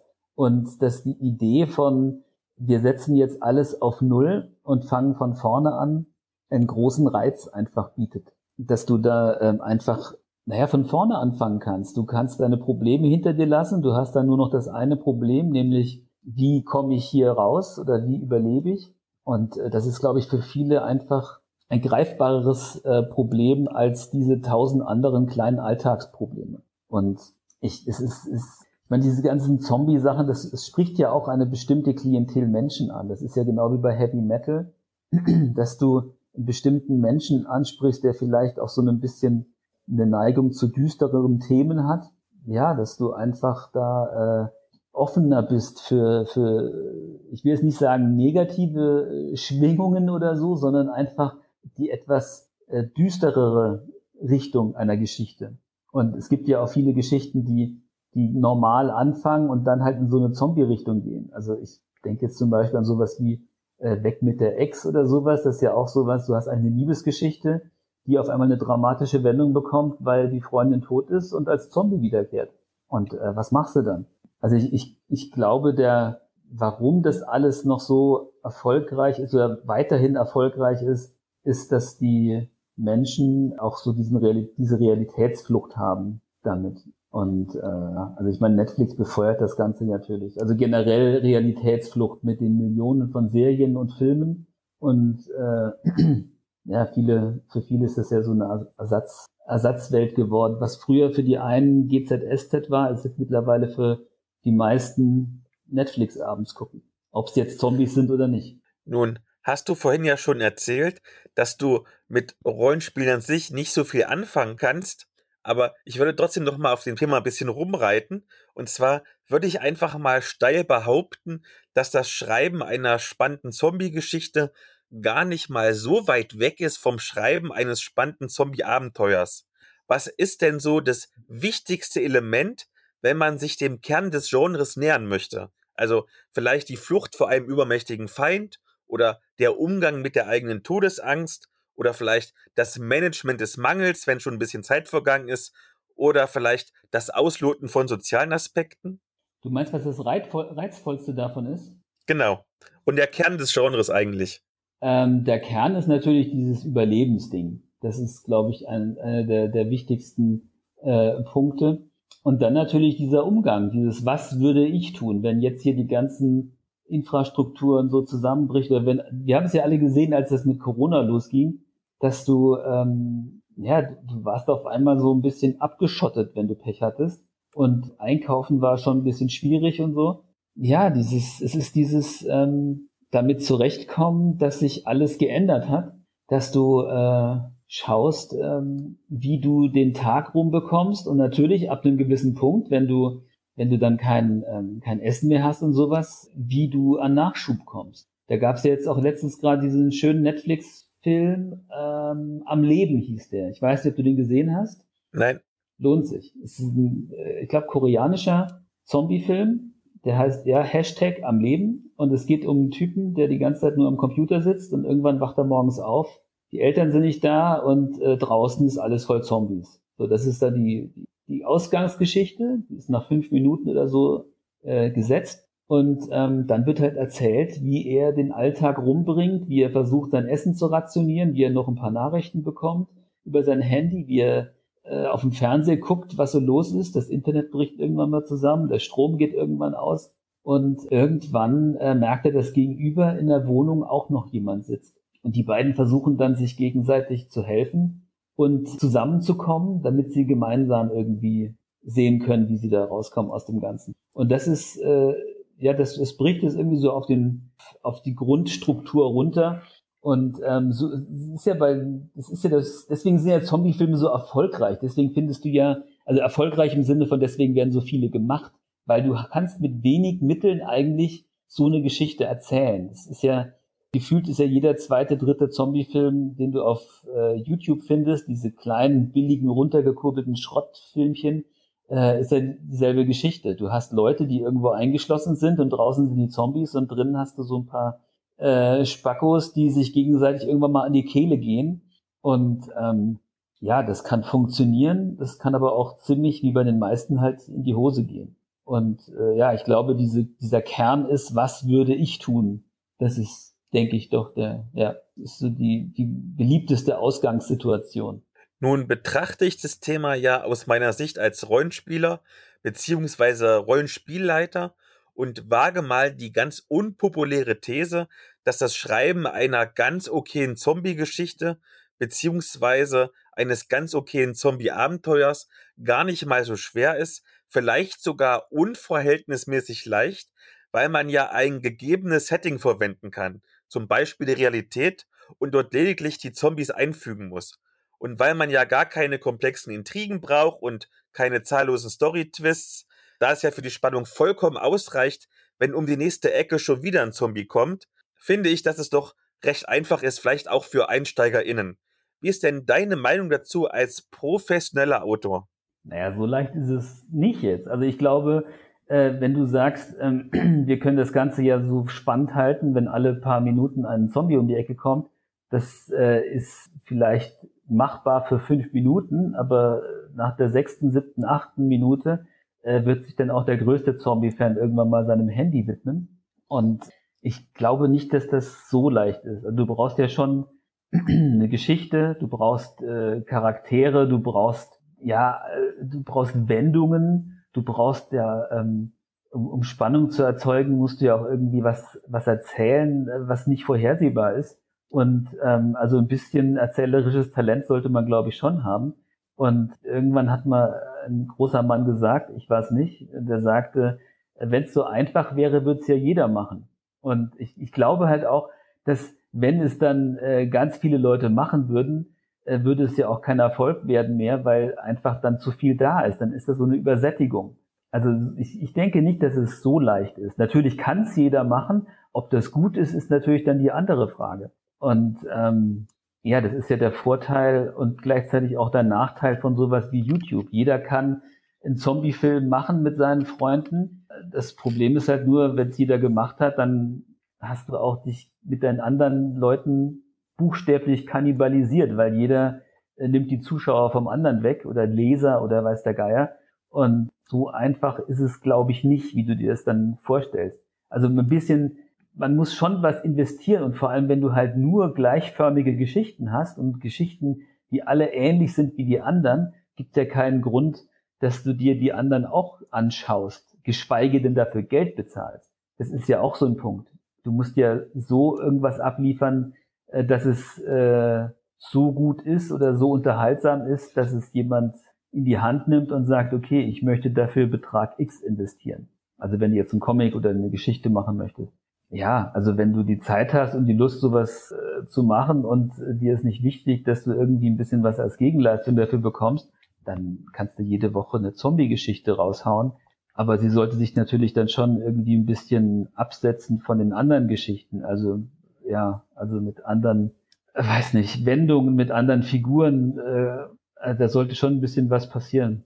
Oder mehr passieren als in der anderen Geschichte. Vielleicht greifen wir dann schon mal dem Ende vor, beziehungsweise am Ende normalerweise von den Folgen kommt erst die Tipps- und Tricks-Sektion, aber es passt gerade so schön, weil du es angesprochen hast. Wie schreibe ich denn für meine SpielerInnen oder du für deine ZuschauerInnen eine mega spannende Zombie-Geschichte?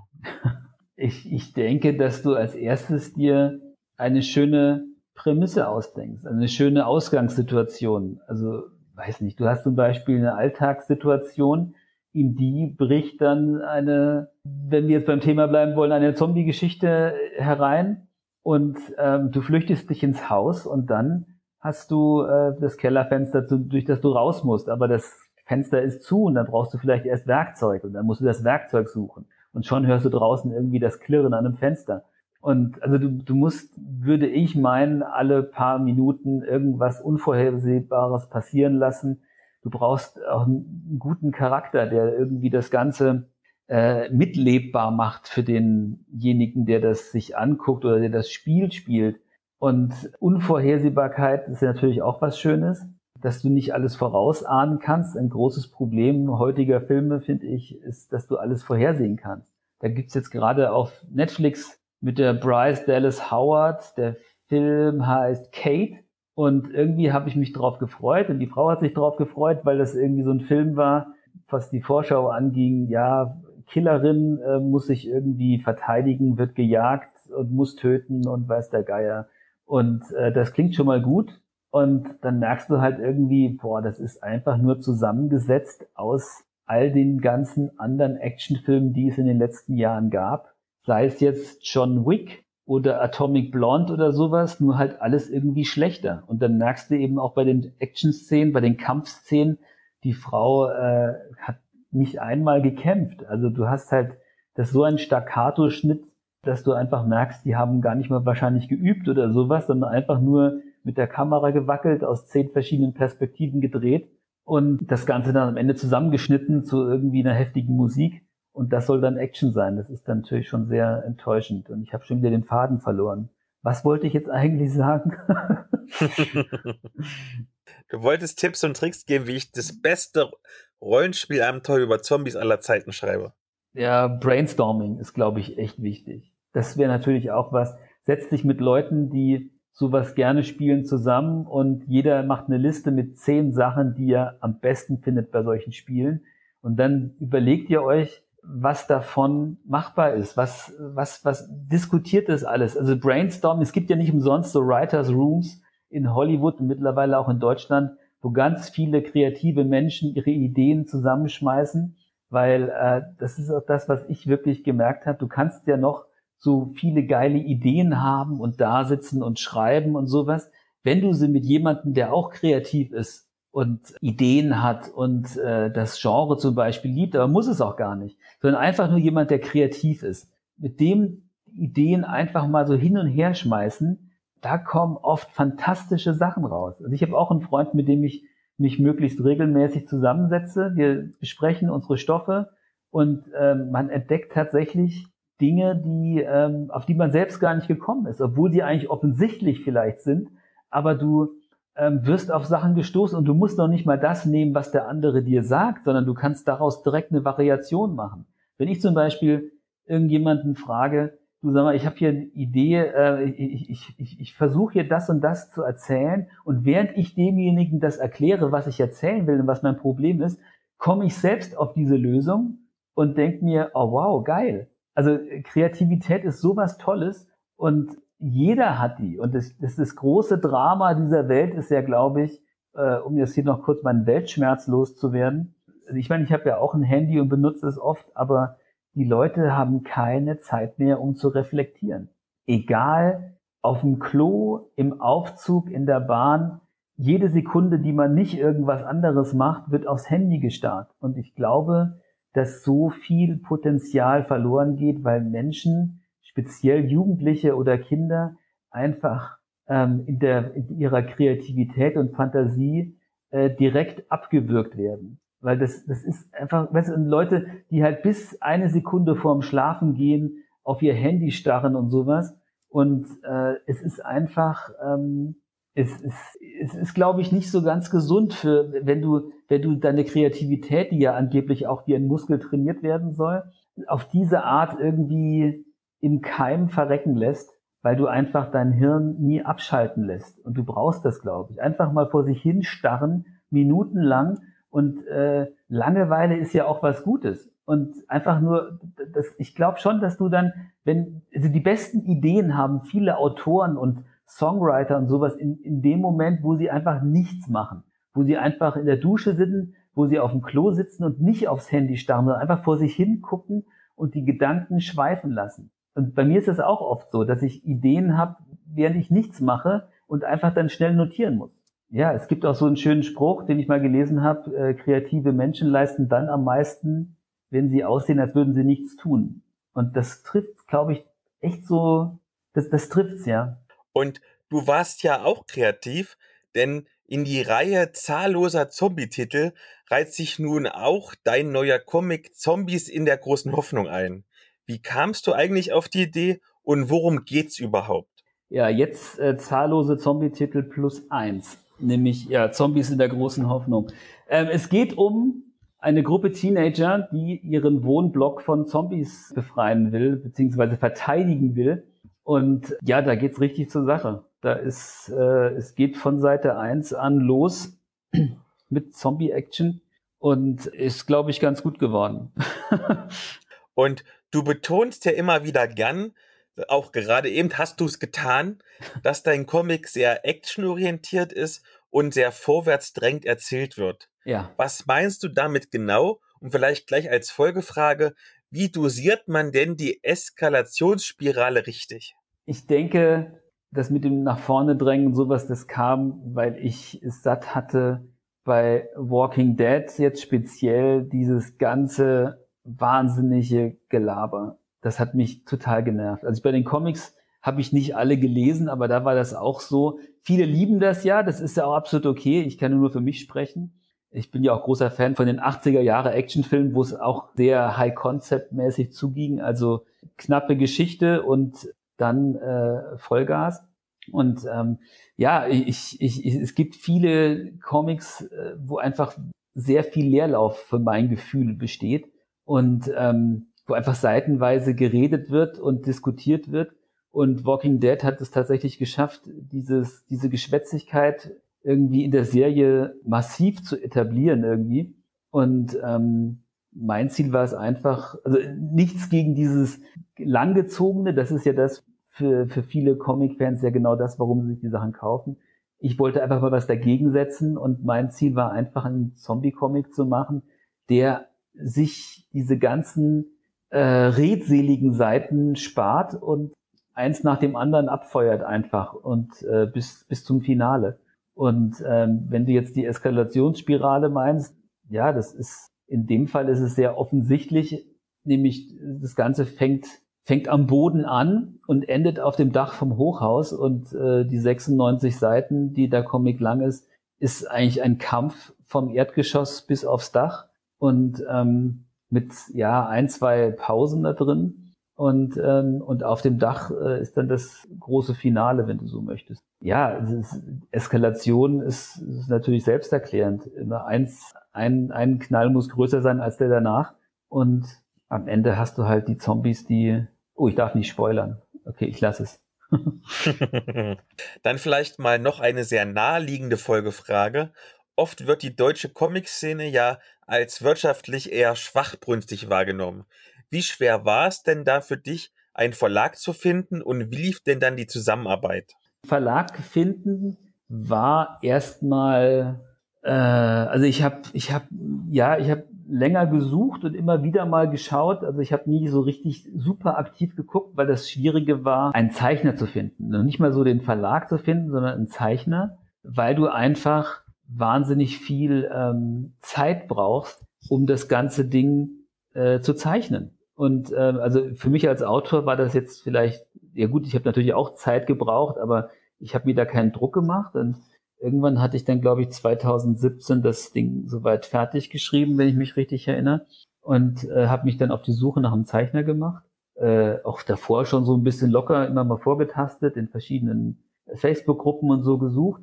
Und ähm, natürlich äh, denken die sich dann auch die Leute, äh, der Idiot, soll ich jetzt hier 90 Seiten oder 100 Seiten umsonst schreiben? Aber in Deutschland hast du halt nicht das so wie in Amerika, dass du da irgendwie viel Geld verdienen kannst.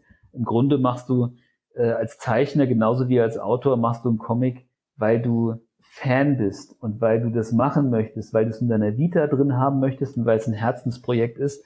Und äh, ein bisschen was bekommst du natürlich dann auch, wenn du einen Verlag gefunden hast. Aber das ist natürlich eher was, äh, ein Schmerzensgeld. Äh, wenn du nicht die Leidenschaft dafür hast oder unbedingt das machen möchtest, einfach, dann wird es nichts. Und äh, beim Zeichner ist es halt so, dass derjenige ja äh, doch mehr Zeit eigentlich investieren musst als du, wenn du jetzt nicht unbedingt der super langsame Autor bist, äh, weil die ja dann auch für, für jede Seite brauchen die ja auch ein paar Stunden. Und dann muss es ja eigentlich, theoretisch läuft ja so, du musst das Ganze erstmal skribbeln, also grob vorzeichnen, wie so ein Storyboard, dann muss es geinkt werden, dann muss es noch äh, koloriert werden, dann muss es noch gelettert werden, also die Schriftblase, äh, die, die Schrift, äh, die Texte müssen eingefügt werden, die Sprechblasen und dann muss das Ganze noch gelayoutet werden. Und das machen ja in Amerika, für jeden Schritt hast du ja da einen einzelnen Menschen, Künstler, der das macht. Und ähm, das ist natürlich unbezahlbar, wenn du das in Deutschland machen würdest mit einem Stundensatz, mit einem ordentlichen. Also brauchst du halt jemanden, der das mit dir machen möchte, der das Risiko auch mit dir machen möchte. Und ich habe drei, vier Zeichner gehabt, die immer wieder mit mir angefangen haben, aber auch immer wieder dann ab einem gewissen Punkt gesagt haben, ich, Renatus, ich habe keine Zeit mehr. Ich muss, weiß nicht, studieren oder ich muss äh, Arbeit, äh, Frau und Kind. Das war natürlich immer so ein bisschen enttäuschend, aber auch für mich jedes Mal nachvollziehbar. Und dann musst du halt jedes Mal gucken, dass du jemand Neues findest. Und als ich dann den Roland äh, kennengelernt habe, der mein Zeichner ist, war recht schnell klar, dass wir gut zusammen harmonieren und miteinander auch, äh, also die Kommunikation war natürlich auch fantastisch. Und ich habe von vornherein auch gesagt, wir machen 50-50, komme was wolle. Und äh, ich finde das auch dann einfach nur richtig und fair. ja, und äh, dann haben wir den Verlag hatte ich schon über mit einem anderen Zeichner äh, gefunden, also den Vertrag hatte ich da schon.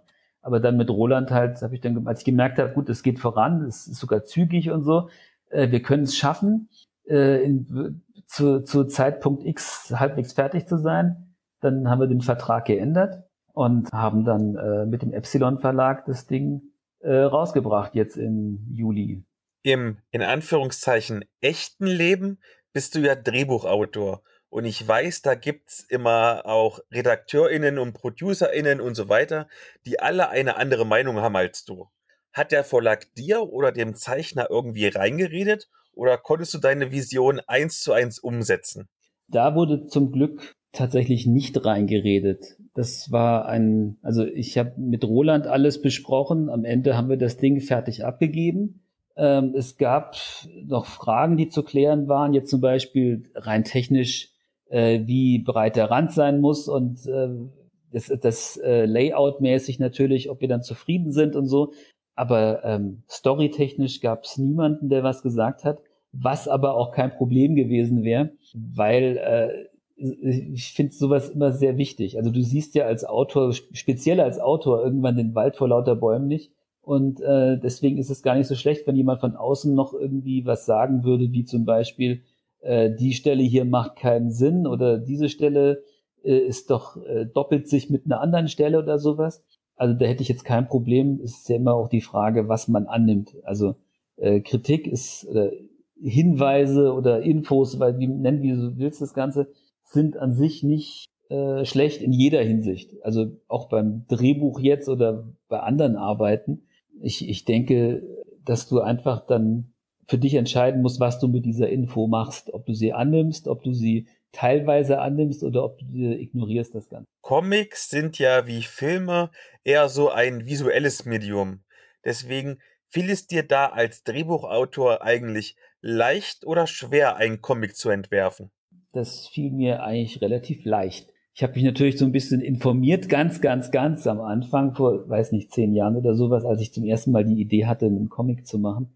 Äh, hat natürlich informiert, äh, was gibt es da einen Unterschied oder wie schreibt man das oder wie ist so ein, so ein Drehbuch für einen Comic aufgebaut, wie muss das aussehen, damit der Zeichner weiß, was ich will.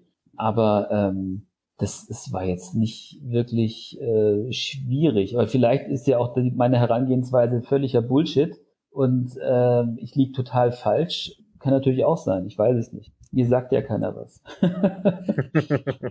ich habe dir tatsächlich was gesagt, denn ich habe ja bereits eine Rezension zu Zombies in der großen Hoffnung geschrieben. Findet ihr wie immer in den Show Notes. Und in der habe ich mich durchaus angetan gezeigt, aber ich hatte auch ein paar Kritikpunkte.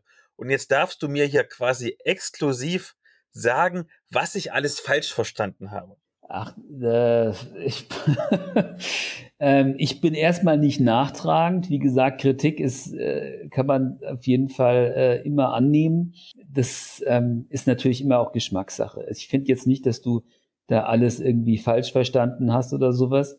Du hast ja bemängelt, dass die, dass, dass du für, für deinen Geschmack könnte mehr Charaktertiefe sein. Ist, das ist äh, gerechtfertigt, aber auch bewusst gewählt, dass ich das eben nicht so gemacht habe ähm, es sollte ja ein straighter äh, Zombie-Comic werden und die Figuren haben ja auch ihre einzelnen Szenen bekommen, dass du sie ein bisschen verstehst und dass du, dass sie äh, Tiefe bekommen. Aber wie gesagt, ich wollte bewusst nicht anfangen, drei Seiten lang die Vorgeschichten zu allen möglichen Leuten aufzudröseln, was ja irgendwie auch so ein bisschen die Krankheit heutzutage ist in den ganzen Millionen Serien, dass, dass du für jeden eine, eine kilometerlange Backstory bekommst und sowas. Das muss auch nicht immer sein. Also mittlerweile kenne ich viele Leute, die äh, sich freuen, wenn sie mal, also die, die, wenn ich irgendwas empfehle oder irgendwas erzähle, dann fragen die schon, ist es ein Film oder eine Serie? Und wenn ich dann sage, es ist ein Film, dann atmen sie erleichtert auf, weil sie äh, sich dann doch wieder mal äh, zehn Stunden Lebenszeit gespart haben, weil sie nur 90 Minuten angucken müssen. Das fühle ich tatsächlich auch. Dann vielleicht so als letzte Frage. Ich glaube, ich spoilere jetzt nicht zu sehr, wenn ich sage, man kann unter Umständen das Ende so als ein bisschen offen begreifen. Gibt es vielleicht Pläne, nochmal was in die Richtung zu machen? Vielleicht eine Fortsetzung, vielleicht an einem ganz anderen Ort oder vielleicht ein Prequel? Äh, geplant ist da nichts. Ich weiß es nicht. Also ich, ich arbeite an zwei weiteren Zombie-Comics in der Zwischenzeit, also schon länger auch, die dann auch hoffentlich, also der erste 2022 rauskommt. Aber geplant ist in der Richtung nichts. Lustig wäre es bestimmt. Ich würde mir auf jeden Fall eine Geschichte ausdenken können dazu. Aber im Moment ist da nichts geplant. Vielleicht wäre es interessant, wenn die anderen zwei Comics äh, fertig sind, dass es irgendwie alles in einem äh, großen Universum angelegt ist, ein Cinematic, nein, ein, ein Comic äh, Universe, wäre natürlich schön, irgendwie dann auch noch Verweise zu zeigen zwischen den einzelnen Geschichten, aber geplant ist da nichts. Aber ich bin natürlich auch nicht abgeneigt. Es macht ja Spaß. Reich wirst du eh nicht damit. Also wenn wenn es auf die lange Bank geschoben werden kann und wenn jemand in zehn Jahren eine Fortsetzung dazu sehen möchte, dann äh, bitteschön. Dann kauf diesen Comic, damit es das Renatos Universe gibt. ich danke dir von Herzen, dass du ein bisschen Zeit für mich hattest und wünsche dir noch einen wunderbaren Tag, genauso wie den HörerInnen. Ich danke dir. Bis dann.